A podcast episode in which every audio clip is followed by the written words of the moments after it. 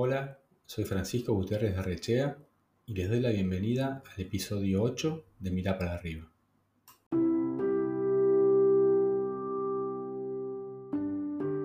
Siempre supe que estudiaría arquitectura.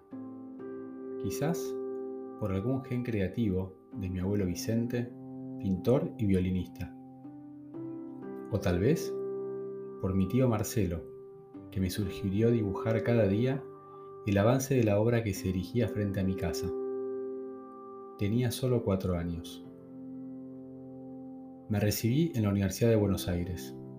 Tuve la suerte de proyectar casas para familiares y amigos, de participar en grandes construcciones junto al Grupo Rogio, de dirigir proyectos en Europa y Latinoamérica para el Grupo NH, de dar clases de diseño, de incorporarme como business partner en Gallú Arquitectos y de cofundar junto a Mónica Muñoz de Innova Room, una consultora en la que nos definimos como el puente que une el diseño con el negocio. La arquitectura trascendió su función como medio de vida y se convirtió en un modo de vivir, una sutil manera de unir todos los mínimos detalles cotidianos con las grandes experiencias y expresiones de la humanidad.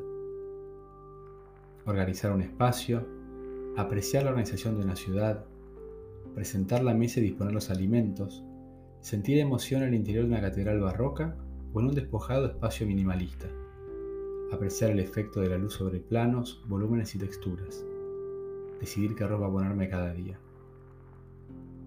Aunque nunca me hubiera dedicado a la arquitectura, siempre hubiese querido ser arquitecto.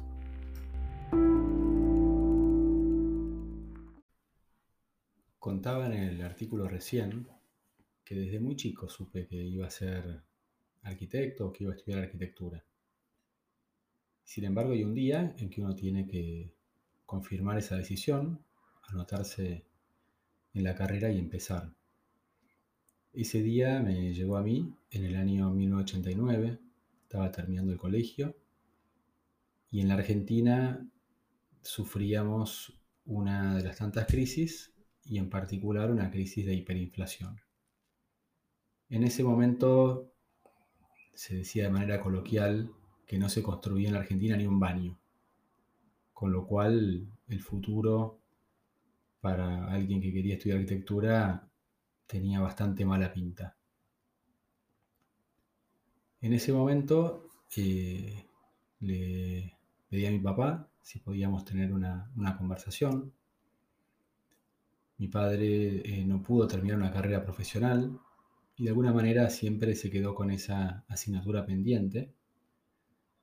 Y, entonces le dije abiertamente que, como estaba la Argentina en ese momento me daba alguna duda estudiar arquitectura y, y un poco los caminos que se me planteaban era estudiar algo que no tenía este, desarrollo profesional posterior o que no me quedara otra que ir a trabajar al exterior para poder ejercer la profesión que me gustaba o que creía que me gustaba.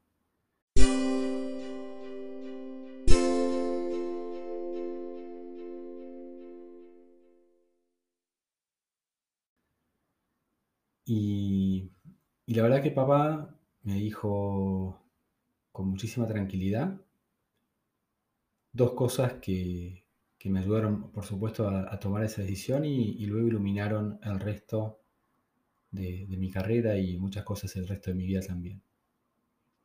En primer lugar me dijo que estudiara lo que yo quisiera, que eso me iba a hacer feliz que después en la vida iba a poder trabajar de arquitecto o de otras cosas, pero, pero si yo realmente quería estudiar eso, que, lo hiciera, que era un tiempo del cual seguramente no me iba a arrepentir.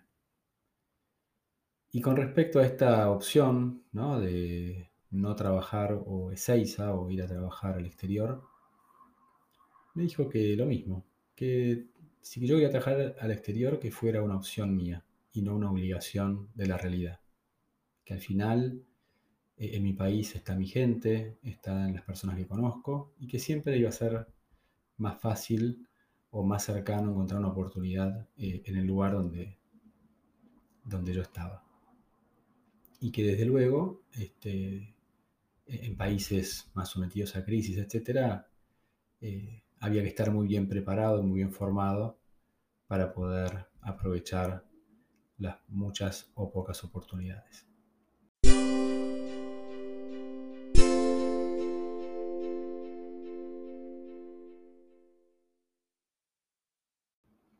Así que bueno, un poco alentado por esa confianza de mi padre, tanto en, mi persona como en el país, y, en esto de seguir un poco la, vocación, lo que uno le hace feliz, finalmente me anoté en, la UBA de arquitectura y bueno, luego de 6, 7 años me, pude recibir y, desarrollar toda la carrera que, acabo de contar. Así que me parecía importante destacar en este episodio corto este, esa conversación, que me parece que, siempre es bueno en algunos momentos de, de duda poder remitirse a alguien que te quiere, que te conoce y que te puede dar una buena idea.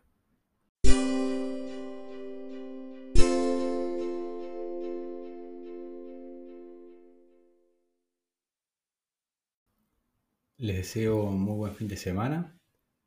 Este podcast lo pueden encontrar en Spotify, Apple Podcast y Google Podcast. Y los espero la semana que viene con nuevos episodios. Muchas gracias.